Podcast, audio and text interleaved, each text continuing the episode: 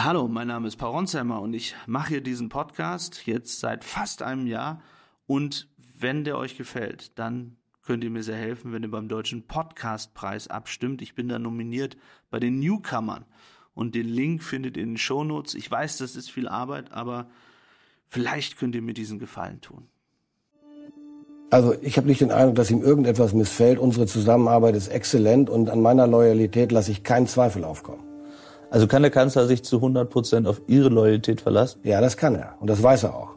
Haben Sie ihm das so gesagt? Also Sie werden nicht an seinem das Stuhl Schöne, sehen? Das Schöne ist, das muss ich gar nicht. Er kennt mich. Er kennt mich aus meinen früheren Verwendungen in Niedersachsen und sonst wo. Und er weiß ganz genau, wie ich ticke. Das heißt, Sie würden niemals an ihm, seinem Stuhl sägen? Nein. Hallo, mein Name ist Paul Ronsheimer und ich war die vergangenen zehn Tage in der Ukraine, aber bin jetzt mehr oder weniger über Nacht nach Deutschland gefahren, geflogen, wieder gefahren, nach Osnabrück, die Stadt in Niedersachsen. Und hier treffen wir Boris Pistorius. Er ist Verteidigungsminister und er ist momentan der beliebteste Politiker Deutschlands. Wir reden mit ihm über die Lage in der Ukraine, die Rüstungsdebatten und natürlich auch über die Frage, ob er Olaf Scholz als Kanzler ablösen könnte.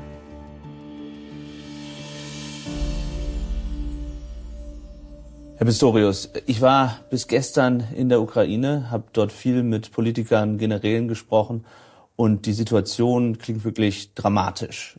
So dramatisch habe ich es zumindest dort lange nicht mehr gehört und erlebt. Die Truppen haben kaum noch Munition, die russischen Soldaten kommen langsam voran. Gewinnt Putin gerade den Krieg, ohne dass das hier in Deutschland viele mitbekommen? Also erstens glaube ich, dass die deutsche Öffentlichkeit und die Politik sowieso das nach wie vor sehr, sehr aufmerksam im Auge hat, auch wenn der Fokus gelegentlich durch andere Ereignisse auf der Welt mal zu verrutschen scheint, aber nur vorübergehend. Und zweitens, äh, ich glaube nicht, dass das schon klar ist, dass Putin diesen Krieg gewinnt. Denn die Geländegewinne sind marginal mit erheblichem, mit geradezu menschenverachtendem Aufwand, den Putin da betreibt, insbesondere in den Ostgebieten. Von daher würde ich vorsichtig sein mit solchen Prognosen. In der Tat ist die Situation festgefahren. Es gibt keine Geländegewinne auf beiden Seiten, aber die Ukrainer verteidigen sich sehr erfolgreich nach wie vor gerade im Süden des Landes. Und gleichzeitig wissen wir natürlich die, um die Knappheit der Munition und der Luftverteidigungsmittel. Äh, und da sind wir mit Nachdruck daran, das zu beheben. Ich glaube, ich kann mit Fug und Recht sagen, dass wir im Augenblick also seitens Deutschland praktisch jeden Tag Transporte über die Grenze schicken mit irgendetwas, mit Waffen, mit Munition, auch in kleineren Chargen, wenn sie da sind, einfach um immer schnell helfen zu können. Äh, aber wir haben schlicht im Augenblick die Schwierigkeit, die Herausforderung, dass die Produktion nicht so schnell hinterherkommt, wie wir es bräuchten, am Geld und an der Bereitschaft zu bestellen. Und an schnellen Bestellungen mangelt es nicht.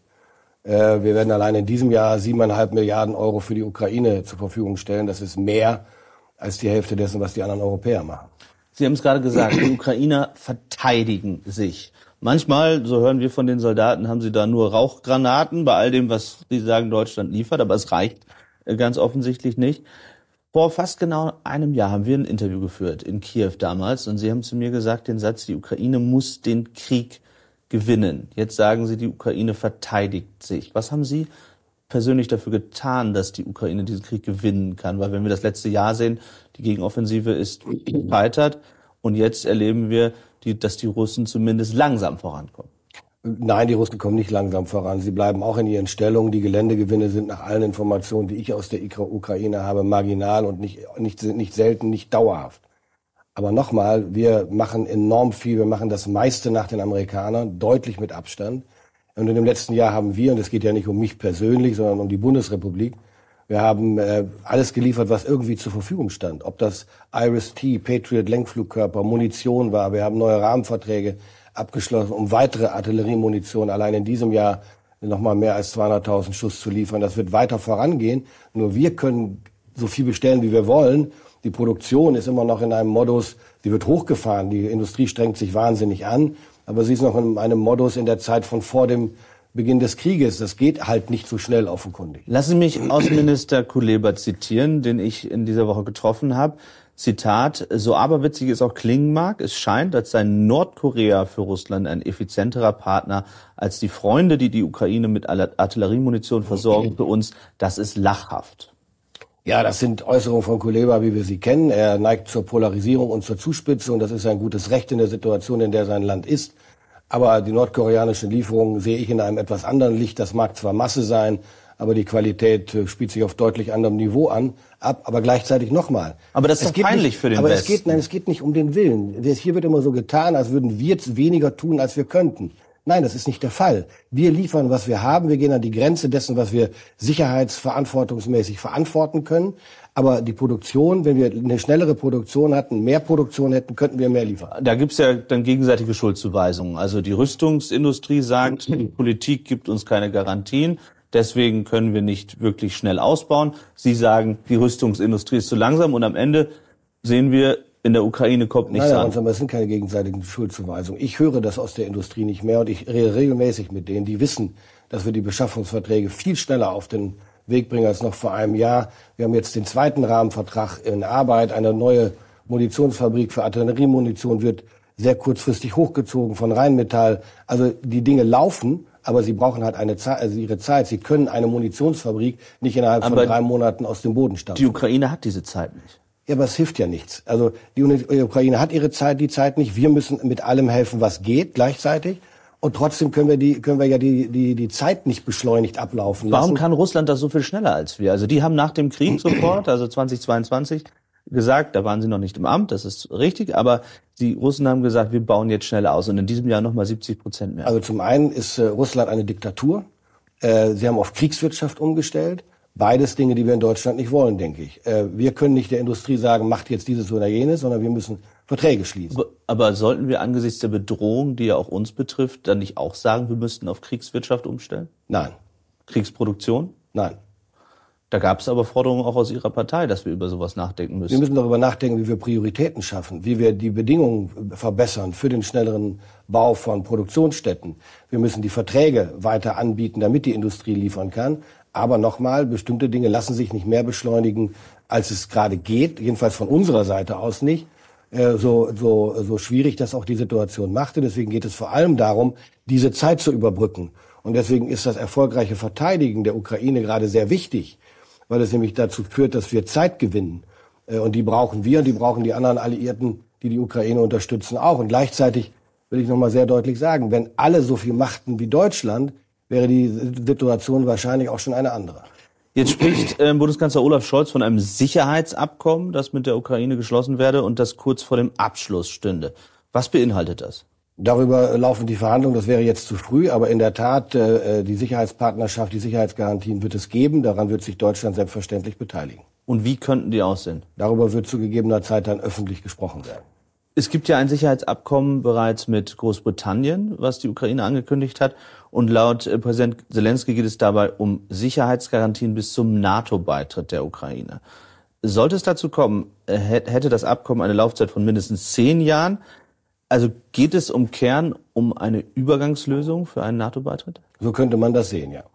Wie würde das aussehen? Ja, schön, dass Sie nochmal nachfragen, Herr Ronsheimer, aber wir sind noch nicht an dem Punkt, dass wir darüber öffentlich reden können. Klar ist, es wird diese Sicherheitspartnerschaft geben. Das steht Ein- fest. Ich, ich gehe davon aus, der Kanzler hat es jetzt gerade erst gestern nochmal wiederholt, dass er von, hat von Finalisierung gesprochen. Von daher gehe ich natürlich davon aus. Und äh, alles andere wird sich dann zeigen. Und dass die Zukunft der Ukraine in der NATO liegt, darüber haben, dazu haben sich alle NATO-Mitglieder committed.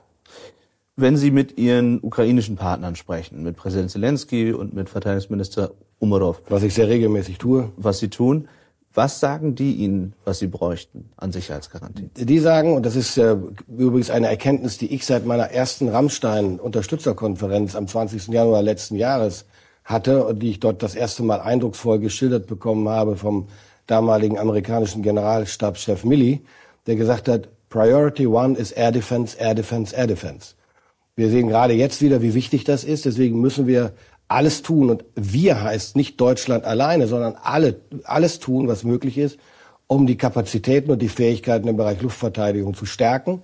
Und nicht kurzfristig, sondern nachhaltig. Weil erst dann und nur dann, wenn der Himmel über der Ukraine ukrainisch bleibt, kann auch Sicherheit gewährleistet werden und können die Russen rausgehalten werden. Das ist Priorität eins Und Priorität zwei oder meinetwegen die zweite Priorität eins ist das Hochfahren der Produktion von Artilleriemunition. Das ist ein ganz zentrales Thema. Bis wohin ist Deutschland bereit, für die Sicherheit der Ukraine einzustehen und wo ist aus Ihrer Sicht Schluss? Also Schluss ist völlig klar, das haben wir von Anfang an gesagt, wie alle anderen Partner auch. Es wird keine Boots on the ground geben, also keine Soldaten, keine deutschen Soldaten in der Ukraine. Es wird keine Kriegsbeteiligung geben. Ähm, aber alles jenseits, diesseits davon ist vorstellbar. Alles, was sinnvoll ist, politisch sinnvoll ist, leistbar ist und auch im, äh, vereinbar ist mit unseren eigenen Sicherheitsinteressen. Könnte die Lieferung von Taurus-Marschflugkörpern Bestandteil dieses Sicherheitsabkommens sein? Bislang nicht. Es gibt dazu keinen neuen Stand. Wünschen Sie sich das? Was ich mir wünsche, ist nicht relevant. Es geht immer um die Frage, was die Abwägung ergibt. Und wir reden bei Taurus von einem hochtechnischen System, äh, nicht vergleichbar mit, äh, mit den Produkten anderer Nationen. Äh, und deswegen muss sehr sorgfältig abgewogen werden, unter welchen Bedingungen man das tut. Und im Augenblick, das habe ich gesagt, gibt es keinen neuen Stand dazu. Ich höre aus Kiew, äh, dass als Sie im Sommer dort waren oder Frühsommer, Herbst, dass Sie einzelnen Politikern dort angekündigt hatten, dass Taurus kommen würde. Es brauche nur Zeit. Nee, das habe ich nicht gesagt. Ich habe gesagt, bis zu dem Zeitpunkt, als ich das letzte Mal da war, gab es noch keine Entscheidung dazu. Und ich habe auch nicht gesagt. Sie waren dafür. Ich habe das so nicht gesagt und werde das auch jetzt nicht sagen, weil wir eine, eine geschlossene Meinung als Bundesregierung vertreten. Und bislang gibt es keinen neuen Stand dazu. Hat der Kanzler Sie überstimmt? Überstimmt? Wie überstimmt? Also Sie waren dafür, höre ich, und der Kanzler war dagegen. Nein, es hat einen Interessenausgleich gegeben im Sinne von Abwägung der unterschiedlichen Aspekte, die damit verbunden sind. Und das, das typische Thema oder die typische Herausforderung bei einem solchen Thema ist, dass man nicht über alles, was in diesem Thema eine Rolle spielt, bei einer Entscheidung auch öffentlich diskutieren kann, weil es um sensible Sicherheitsfragen auch geht. Haben Sie Sorge, dass Kiew mit Taurus-Marschflugkörpern russische Ziele in Russland angreifen könnte, die Krimbrücke, Moskau? Habe ich zurzeit keinerlei Anzeichen dafür. War das Bestandteil der Diskussion mit dem Bundeskanzler? Die Gespräche zwischen dem Kanzler und mir zu solchen Fragen, die in der Regel in äh, geheimschutzsicheren Räumen stattfinden, ist nicht Thema für Interviews. Aber Sie waren damals dafür, dass die Herr Ronsheimer, ich finde, dass Sie machen das sehr nett, aber es ist immer noch die gleiche Frage.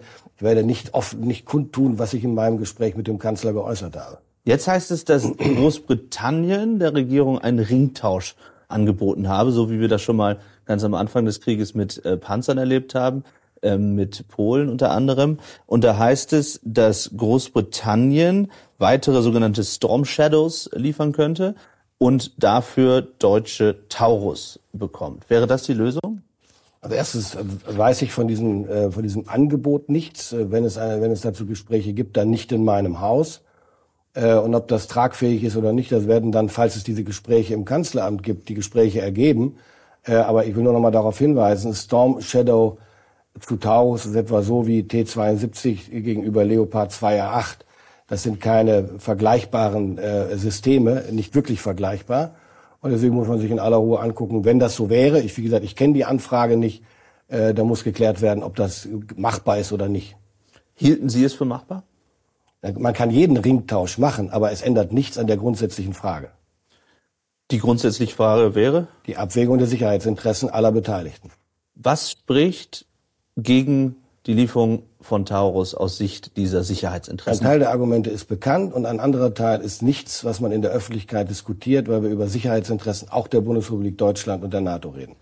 Wenn wir über die bekannten Argumente reden, welche meinen Sie damit? Ne, die Argumente, die in der Diskussion immer gebracht werden, die Befürchtung, er könne, das könne zu weit in russisches Gebiet vordringen. Eine Bundestagsabstimmung möglicherweise. Eine Bundestagsabstimmung, was ist mit der Bundestagsabstimmung? Dass das ein Problem darstellen könnte. Also es gibt ja verschiedene Argumente, die von allen möglichen Leuten vorgetragen werden. Ich mache mir davon die wenigsten zu eigen, um es auch deutlich zu sagen, weder die Pro- noch die Kontraargumente, weil wir Informationen, weil wir Fakten abzuwägen haben, die weit über das hinausgehen, was die Öffentlichkeit gerade zu diskutieren scheint.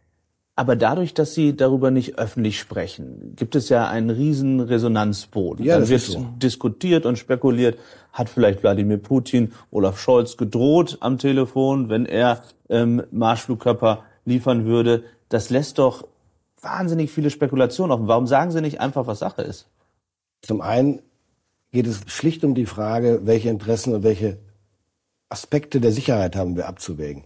Ich weiß von Drohungen von Putin nichts. Sie würden mich auch nicht sonderlich erschrecken, ehrlich gesagt, weil er droht dauernd. Es geht also gar nicht um diese Frage. Und trotzdem, auch wenn das der Öffentlichkeit äh, nicht gefällt, was ich verstehe, gibt es Diskussionen, die man nicht öffentlich führen kann. Das geht gerade bei Verteidigungsfragen gelegentlich so, dass man nicht über jeden Aspekt in der Öffentlichkeit diskutieren kann. Waffenstärken, Mannstärken, Situationen in dieser oder jenen Lage oder auch, was bedeutet dieses System in dieser Situation. Man kann nicht über alles öffentlich diskutieren. Aber glauben Sie wirklich, dass, wenn Sie darüber öffentlich diskutieren würden, dass das zum Beispiel für Wladimir Putin und seinen Geheimdienst neue Informationen darstellt? Denn die wissen doch wahrscheinlich eh, was bei Ihnen das intern diskutiert wird. Das weiß ich nicht, ob das so ist. Ich gehe nicht davon aus. Das heißt, Sie glauben nicht, dass Russlands Geheimdienst weiß, wie groß unsere Mannstärke ist, ja, welche Schwierigkeiten ja, wir ich haben. Hab jetzt, ich habe jetzt gerade Beispiele dafür genannt, abstrakte Beispiele dafür, dass man nicht über alles in der Öffentlichkeit diskutiert. Und das Taurus ist eines der bestentwickelsten technischen Systeme in diesem Segment. Das setzt man nicht mal ebenso ein, das gibt man nicht mal ebenso raus. Ganz abgesehen davon störe ich mich, um das auch mal deutlich zu sagen, an der Diskussion. Wir tun so, als sei das jetzt der Gamechanger, so wie wir geglaubt haben, die Panzer seien der Gamechanger vor einem Jahr. Die waren wichtig, aber sie waren kein Gamechanger. Und nochmal, Deutschland ist der zweitgrößte Unterstützer mit großem Abstand vor allen anderen Europäern. Und alle reden immer nur über das eine Instrument, was wir nicht zur Verfügung stellen. Ich finde, das wird der Leistung Deutschlands äh, und übrigens getragen von den Steuerzahlern echt nicht gerecht. Der ukrainische Außenminister hat gesagt, man habe die Hoffnung nicht aufgegeben und werde sie auch nicht aufgeben und sei weiter im Gespräch mit der so. Regierung. Haben Sie Hoffnung, dass der Kanzler umgestimmt werden kann? Ich weiß nicht, wer umgestimmt werden muss und woran es am Ende liegt. Dazu würde ich mich öffentlich, ich wiederhole, mich nicht äußern. Klar ist, dass jeder die Gespräche führen muss, die er zu führen hat und dass Kuliba und Umerov und Zelensky ein großes Interesse daran haben, weiß ich natürlich.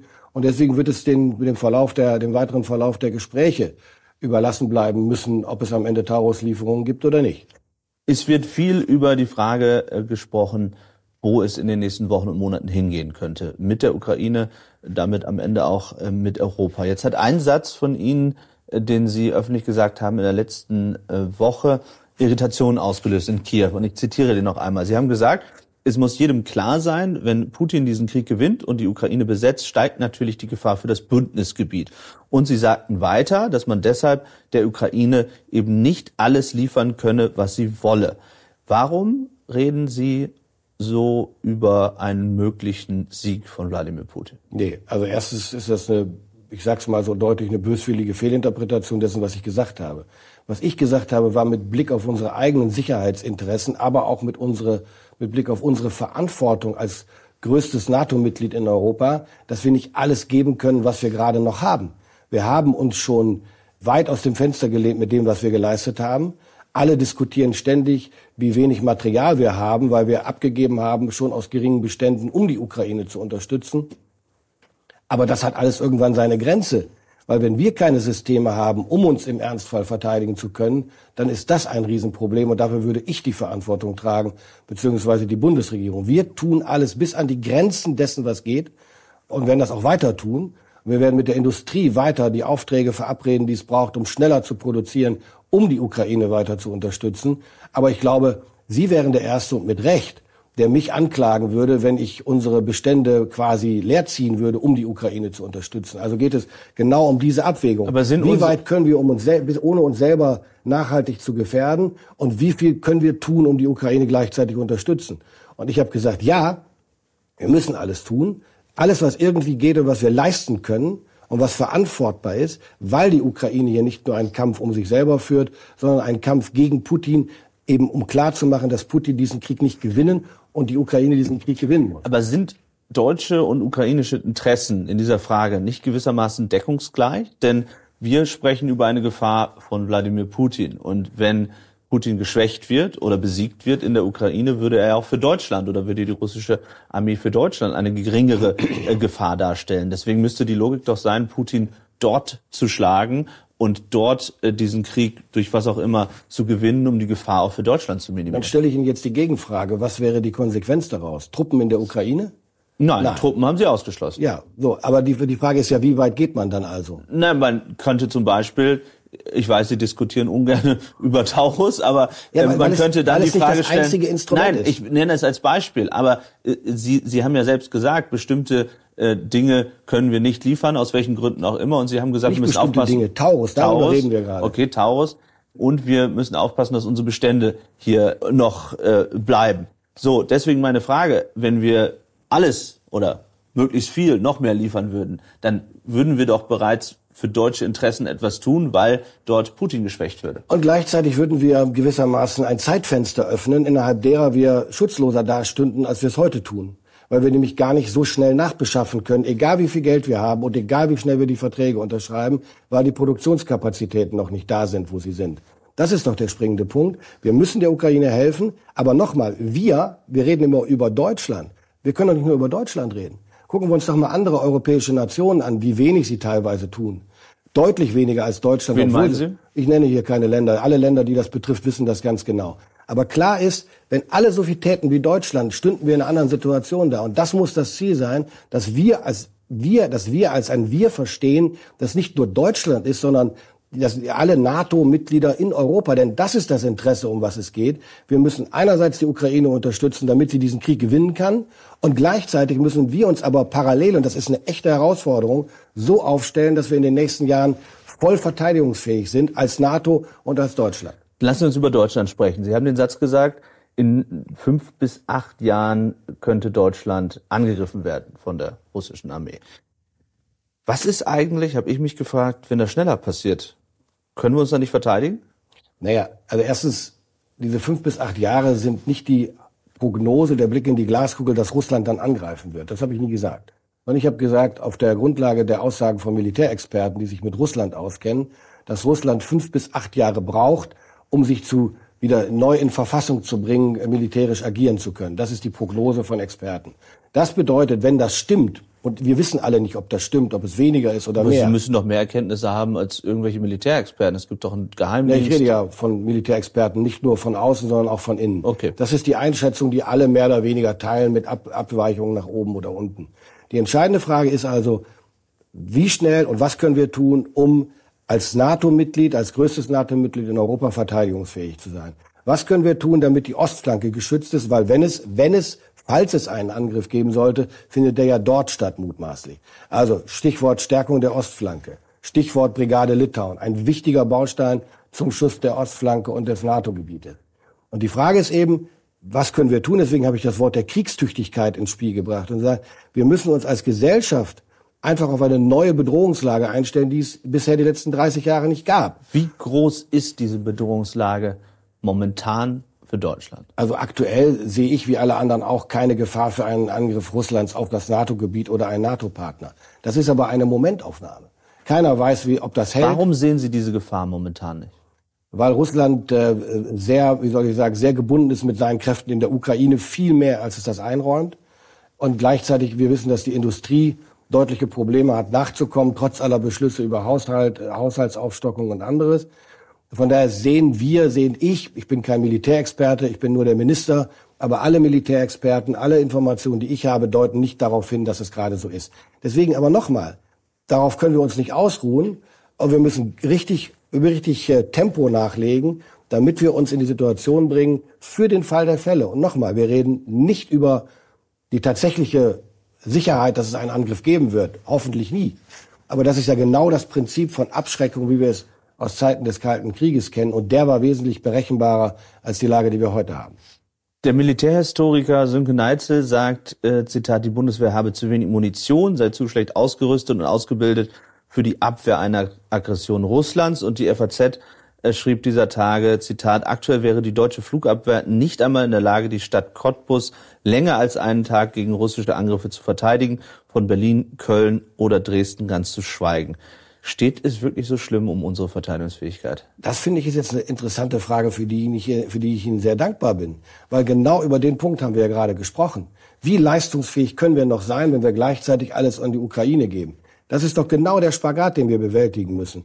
Und deswegen bin ich da ganz entspannt. Wir werden unsere Hausaufgaben machen. Wir haben ganz viele IOST-Systeme, die für uns bestimmt waren, an die Ukraine abgegeben. Aber wir werden sie nachbeschaffen. Aber das sind genau die Zeitfenster, von denen ich gesprochen habe, die wir dann aufmachen. Die müssen wir schnell wieder schließen. Und das Thema mit Cottbus, stimmt es? Nein, das stimmt nicht. Wir sind verteidigungsfähiger. Aber nochmal, die Situationsbeschreibung als solche ist ja im Groben und Ganzen nicht falsch. Natürlich haben wir zu wenig von allem. Aber also wir könnten, wir könnten, brauche ich Herrn Neitzel nicht, das wissen wir alle aber selber. Wir, na, das war die FAZ. Also Oder wir könnten Cottbus länger als einen Tag verteidigen. Davon gehe ich fest aus. Davon gehen Sie aus oder ja. Sie sind sich sicher? Ich bin mir sicher. Wenn wir über Kriegstüchtigkeit sprechen, was Sie gesagt haben, wenn Donald Trump erneut Präsident äh, der USA werden könnte und ein Präsident, äh, der dann die Beistandspflicht der NATO in Frage stellt, wie gefährlich wird das? Ich glaube, wir sind gut beraten als Europäer, das zu tun, was wir schon vor Jahren, vor 10 oder 20 Jahren hätten tun müssen, mehr in die eigene Sicherheit in Europa zu investieren. Es hilft uns überhaupt nicht und ist sogar schädlich, sowohl mit Blick auf den amerikanischen Wahlkampf als auf unser eigenes, als auch für unser eigenes europäisches Selbstbewusstsein, was Außen-, Sicherheits- und Verteidigungspolitik angeht, wenn wir jetzt auf diese amerikanischen Wahlen schauen, wie das Kaninchen auf die Schlange. Das hilft uns überhaupt nicht. Wir müssen unsere Hausaufgaben machen, das habe ich gerade beschrieben. Das heißt, wir müssen uns um die Frage kümmern, wie resilient ist eigentlich unsere Rüstungsindustrie in Deutschland und Europa? Wie, wie sehr sind wir in der Lage und bereit, als Europäer Rüstungskooperation zu vertiefen, wirklich zu vertiefen und nicht auf nationalen Egoismen zu beharren. Das sind die großen Fragen, die Europa jetzt beantworten muss, und zwar zügig. Das ist das, worüber wir uns beschäftigen und womit wir, worüber wir übrigens nächste Woche auch in Brüssel wieder reden werden, worüber ich auch innerhalb der Bundesregierung reden werde, was die Frage von Rüstungsindustriestärkung angeht, weil wir sie brauchen in Deutschland und Europa. Schweden, Finnland und ähm, auch Großbritannien bereiten die Bevölkerung mit teilweise drastischen Worten auf einen möglichen Krieg mit Russland vor. Ähm, aus England heißt es, dass die Zahl der Berufssoldaten ähm, für einen Krieg nicht ausreichen würde und deshalb die Bevölkerung mobilisiert werden müsse. Gilt das auch für Deutschland? Ja, deswegen habe ich ja das Wort kriegstüchtig in die Diskussion eingebracht. Nicht, weil ich Spaß habe an der Provokation, ganz im Gegenteil, sondern daran, äh, daran interessiert bin, wach zu rütteln. Wir, wir leben in einer anderen Zeit als noch vor zwei Jahren.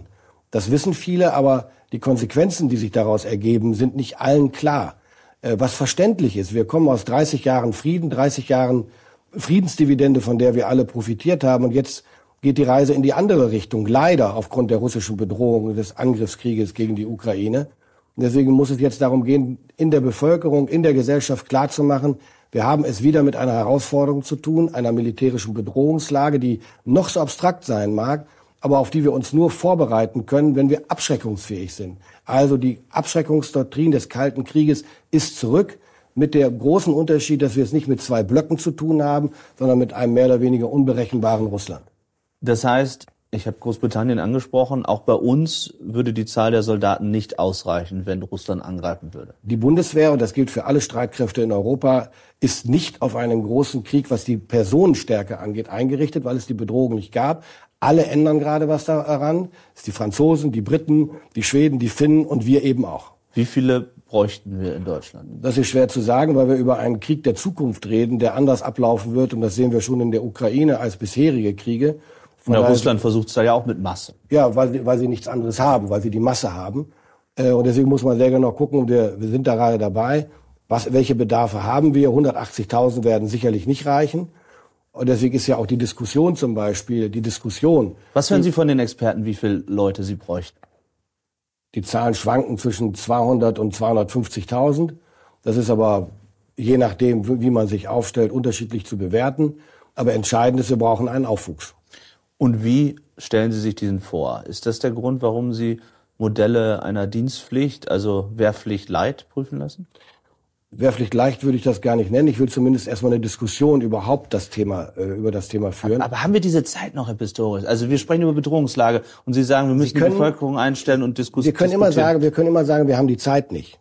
Das ändert aber nichts daran, dass bestimmte Dinge notwendigerweise vorher passieren müssen. Angefangen von einer Diskussion, die zu einem Ergebnis führt. Wir leben in einer Demokratie. Niemand kann hingehen und sagen, ich verordne jetzt dieses oder jenes. Gott sei Dank leben wir nicht in einem solchen Land. Äh, ich bin froh, dass ich nicht in Russland lebe, wo Menschen, die während des Krieges gegen die Ukraine eine Party feiern, gemustert werden und an die Front geschickt werden. Ich bin sehr froh darüber, will ich das nochmal sagen. Und deswegen können Sie das nicht einfach anordnen.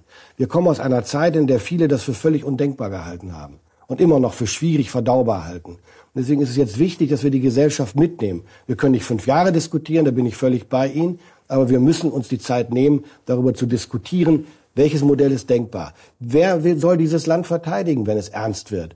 Das macht ja nicht irgendeine abstrakte Ebene, das müssen ja Menschen tun. Diese Diskussion müssen wir wieder führen, genauso wie die Frage, wen kommen, wen holen wir in die Bundeswehr, was machen wir mit Frauen in der Bundeswehr und so weiter und so weiter. Dann lassen Sie uns darüber sprechen, was Sie wollen. Wollen Sie Frauen in der Bundeswehr? Mehr Frauen in der Bundeswehr? Wir sind äh, eine der Armeen in Europa, wenn ich die Zahlen richtig kenne, mit dem geringsten Frauenanteil. Im Sanitätsbereich äh, sind wir gut, aber im militärischen Bereich schlecht. Äh, und ich glaube, dass erstens jede Organisation besser wird, wenn sie Frauen hat. Und zweitens brauchen wir die Frauen. Äh, und deswegen bin ich sehr dafür, dass wir mehr Frauen für die Bundeswehr gewinnen, so wie das andere Armeen der Welt auch tun. Tendieren Sie zu einem schwedischen Modell weiterhin mit einer Musterungspflicht für alle? Das schwedische Modell ist eine denkbare Variante. Es gibt aber noch einige andere. Deswegen habe ich jetzt gerade in meinem Haus den Auftrag gegeben, bis zum Frühjahr irgendwann äh, mal alle Modelle nebeneinander zu legen, die Vorteile darzustellen, die Hinderungsgründe, auch die juristischen, Stichwort Verfassungsrecht, alles einmal aufzudröseln und mir vorzulegen, damit wir dann sagen können, so mit welchem Modell würden wir jetzt gerne vorgehen in die Diskussion und uns der Diskussion stellen. In Ihrer Partei und auch bei den Grünen sind alle gegen jede Art von Pflicht. Ja, das kann sein, aber ich bin ziemlich sicher, dass der Diskussionsprozess, der dann äh, beginnen wird, viele zum Umdenken bringen wird, weil es nämlich nicht um die Frage geht, in welcher Welt möchten wir leben oder welches Menschenbild haben wir, sondern in einer Welt, in der Pflichten dazugehören. Und wie gesagt, wenn niemand es will, verteidigt niemand dieses tolle Land. Gleichzeitig wird über die Aufnahme von Ausländern in die Bundeswehr diskutiert. Brauchen wir so eine Art Fremdenlegion am Ende? Um Gottes Willen. Dieser Begriff Fremdenlegion hat nichts zu tun mit dem, äh, worüber die Taskforce übrigens nachgedacht hat, richtigerweise nachgedacht hat. Die Taskforce hatte den Auftrag zu prüfen, an welchen kleinen und größeren Stellschrauben können wir etwas tun, um die Personalsituation der Bundeswehr zu verbessern. Das fängt an beim Bewerbungsverfahren, das fängt an bei der Geschwindigkeit der Bearbeitung, das fängt an bei der Öffnung für Leute, die noch keine Fachausbildung haben, sie dann aber bei der Bundeswehr machen können. Das geht weiter über die Regionalisierung von Personalentscheidungen und vieles andere mehr. Über 60 Maßnahmen zum Teil schon umgesetzt oder in der Umsetzung und daneben einen sogenannten Themenspeicher mit Fragestellungen, die etwas komplexer sind und nicht von heute auf morgen umgesetzt werden können. Und die Taskforce hat die Frage aufgeworfen, ob das ein Modell wäre, um zusätzliches Personal zu gewinnen. Und jetzt kommt der entscheidende Satz. Es geht nicht darum, irgendwelche Menschen, die gerade drei Monate oder drei Jahre in Deutschland sind, zur Bundeswehr zu holen, sondern wir reden über die Kinder in zweiter, dritter Generation, die noch keinen deutschen Pass haben, die aber fließend Deutsch sprechen, die in diesem Land leben und möglicherweise bereit sind, für dieses Land, in dem sie aufgewachsen sind oder aufwachsen, Dienst zu tun. Um solche Fälle geht es und das wird sehr sorgfältig geprüft. Und, letzter Satz, sorry, ist auch gar kein Neuland. Viele Armeen Europas und der Welt machen das längst und machen damit gute Erfahrungen. Aber bislang ist es ja so, dass ähm, Deutsche im Sinne des Grundgesetzes Deutschland verteidigen sollen. Künftig äh, könnten das dann eben Menschen sein, ähm, die zumindest nicht immer äh, was mit Deutschland verbunden hat. Ist das die richtige Lösung? Das wissen wir noch nicht. Es ist eine, eine Anregung der Taskforce, die jetzt geprüft wird. Das machen wir zügig. Äh, aber nochmal, die Frage der Loyalität hängt doch nicht davon ab, welchen Pass ich habe. Wer hier lebt, fühlt sich im Zweifel mehr als Deutscher als einer Nation verbunden, in der er nie war oder in der er nicht geboren ist. Und die Frage der Loyalität hängt auch nicht davon ab, wo ich eingesetzt werde. Also sonst könnte man ja auch die Loyalität deutscher Bundeswehrsoldaten in Frage stellen, die in drei Jahren Dienst tun in Litauen. Warum sollten die für Litauen? Also die Frage ist, glaube ich, falsch gestellt. Und trotzdem, um das klar zu machen, müssen wir sehr sorgfältig prüfen, welches Modell ist denkbar, ist es denkbar, unter welchen Bedingungen. Weil auch das ist klar. Qualitätsabstriche wird es nicht geben. Herr Pistorius, Sie sind jetzt ein Jahr im Amt als Verteidigungsminister. Wir haben viele Themen angesprochen. Das sind viele Themen, wo man erstmal denken würde, da beschleicht die Deutschen ein seltsames Gefühl. Da hat man jetzt nicht sofort die Annahme, dass man sagen würde, Mensch, der Mann, der jetzt diese Themen vertritt, ähm, ist der beliebteste Politiker Deutschlands. Wundern Sie sich darüber, dass Sie auch nach einem Jahr so weit oben auf dem, in dem Ranking stehen und Deutschlands beliebtester Politiker sind? Also wenn Sie mir im am 20. Januar letzten Jahres die Frage gestellt hätten, an meinem zweiten Arbeitstag, dass ich, ob ich mir vorstellen könnte, mal irgendwann der beliebteste Politiker über mehrere Monate zu sein, hätte ich sie wahrscheinlich für verrückt erklärt. Also nein, ich habe damit nicht gerechnet und bin auch überrascht, dass das äh, bei dieser Aufgabe, der ich habe und bei den Themen, über die ich reden muss, so lange anhält. Und ich kann mich nur wiederholen, ich nehme es mit, freue mich darüber. Offenbar gefällt einigen Menschen in Deutschland die Art, wie ich meine Arbeit mache. Äh, und äh, ich werde sie weiter so machen. Beschleicht Sie im politischen Betrieb in Berlin manchmal das Gefühl, dass Ihnen das nicht jeder gönnt? Bislang habe ich den Eindruck nicht, ganz im Gegenteil. Ich kriege sehr, sehr viel Zuspruch ähm, und äh, Schulterklopfen und auch Unterstützung da, wo ich sie brauche. Haben Sie schon mal mit dem Kanzler über Ihre Beliebtheitswerte und seine gesprochen? Äh, wir sind beide mit unter unterschiedlichen, unter unterschiedlichen Herkunft uns beide darüber völlig im Klaren, dass das Umfragen sind und dass sie äh, nichts zu tun haben mit unserer, mit unserer Zusammenarbeit. Wie läuft das dann ab, wenn man über solche Zahlen spricht? Flaxt man dann und macht so ein bisschen, gar nicht. Nein? Nein, wir sprechen überhaupt nicht darüber, auch im Kabinett nicht. Aber in der Partei ist es ein Riesenthema und auch in den Medien. Die SZ hat ähm, sie jüngst als Reservekanzler äh, bezeichnet. Normalerweise gefällt das ja einem aktuellen Kanzler nicht, wenn da einer steht, der seit einem Jahr beliebter ist und der Kanzler selbst fällt immer weiter und die Debatten werden immer größer. Es gibt jetzt auch Leute, die sich aus der SPD äußern. Das kann ihm ja nicht gefallen. Also ich habe nicht den Eindruck, dass ihm irgendetwas missfällt. Unsere Zusammenarbeit ist exzellent und an meiner Loyalität lasse ich keinen Zweifel aufkommen. Also kann der Kanzler sich zu 100 Prozent auf Ihre Loyalität verlassen? Ja, das kann er und das weiß er auch. Haben Sie, sind, haben Sie ihm das so gesagt? Also Sie werden nicht an seinem Schöne, sehen? Das Schöne ist, das muss ich gar nicht. Er kennt mich, er kennt mich aus meinen früheren Verwendungen in Niedersachsen und sonst wo und er weiß ganz genau, wie ich ticke. Das heißt, Sie würden niemals an ihm, seinem Stuhl sägen? Nein. Wie würden Sie Ihr Verhältnis äh, zu Olaf Scholz beschreiben?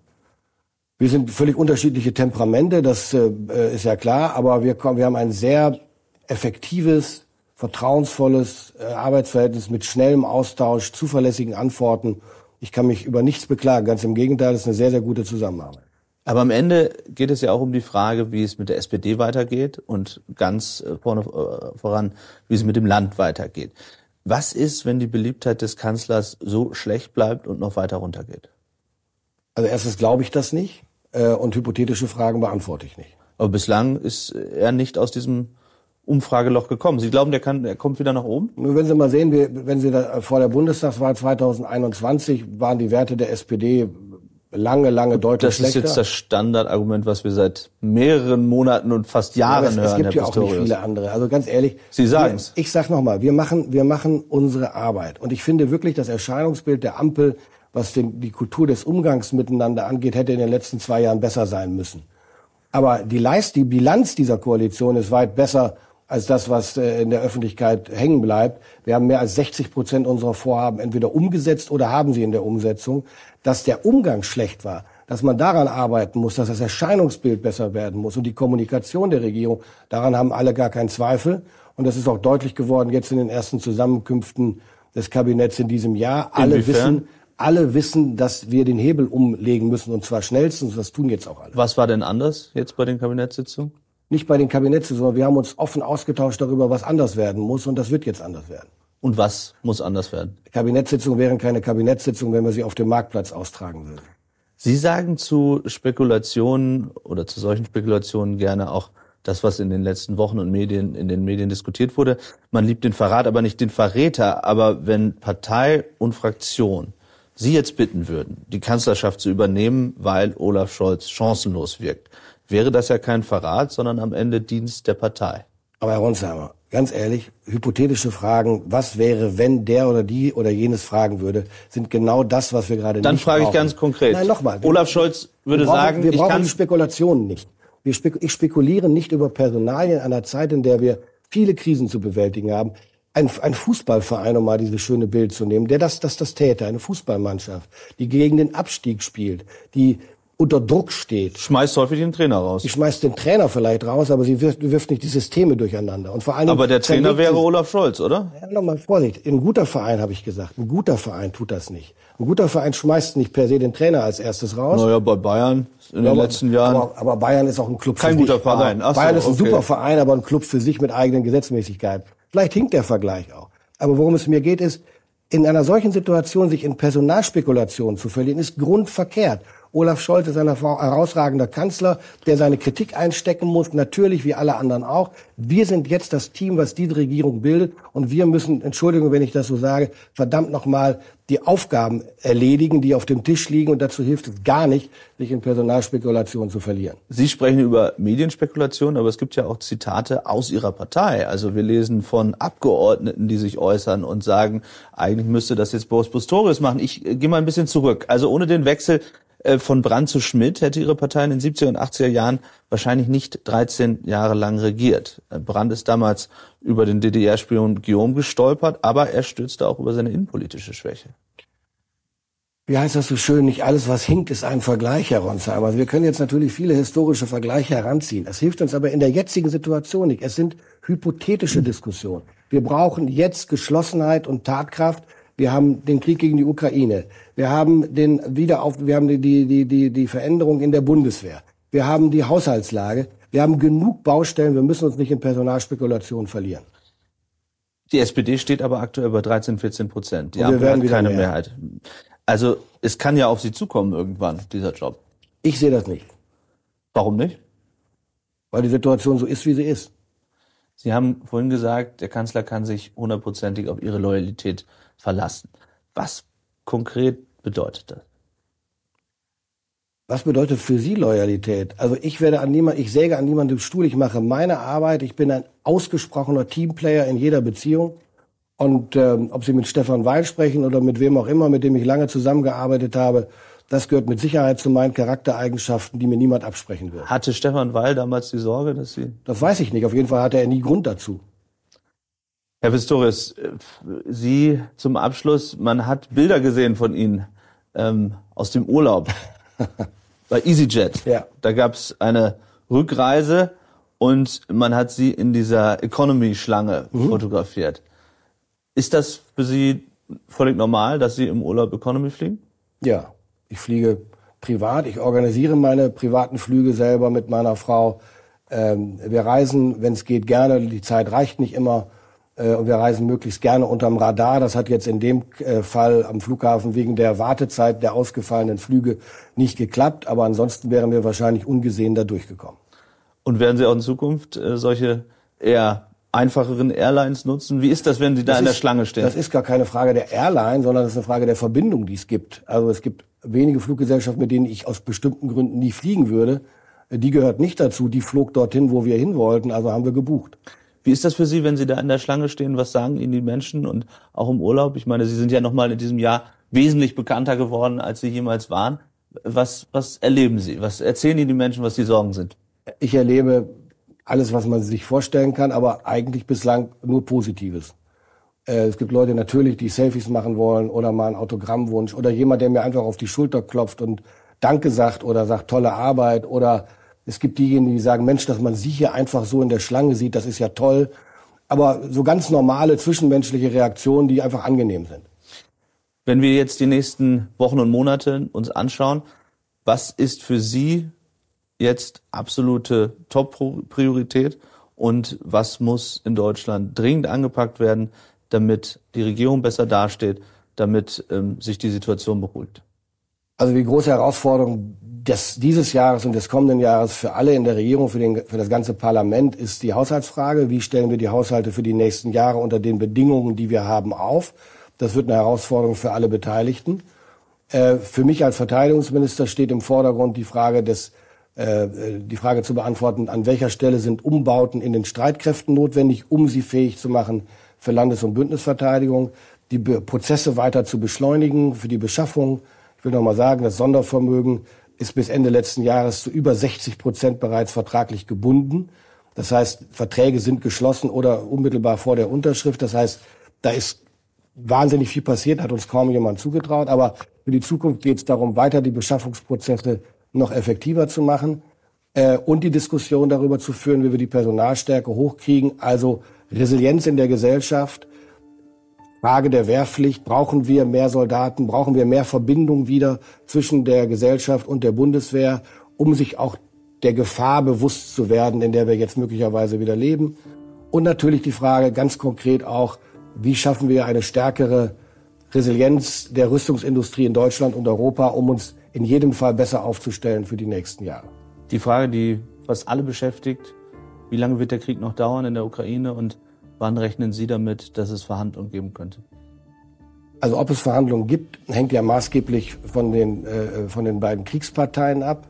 Äh, wann die Ukraine sagen würde, äh, wir wollen jetzt über irgendetwas, was auch immer verhandeln, ist eine Entscheidung ausschließlich der Ukraine.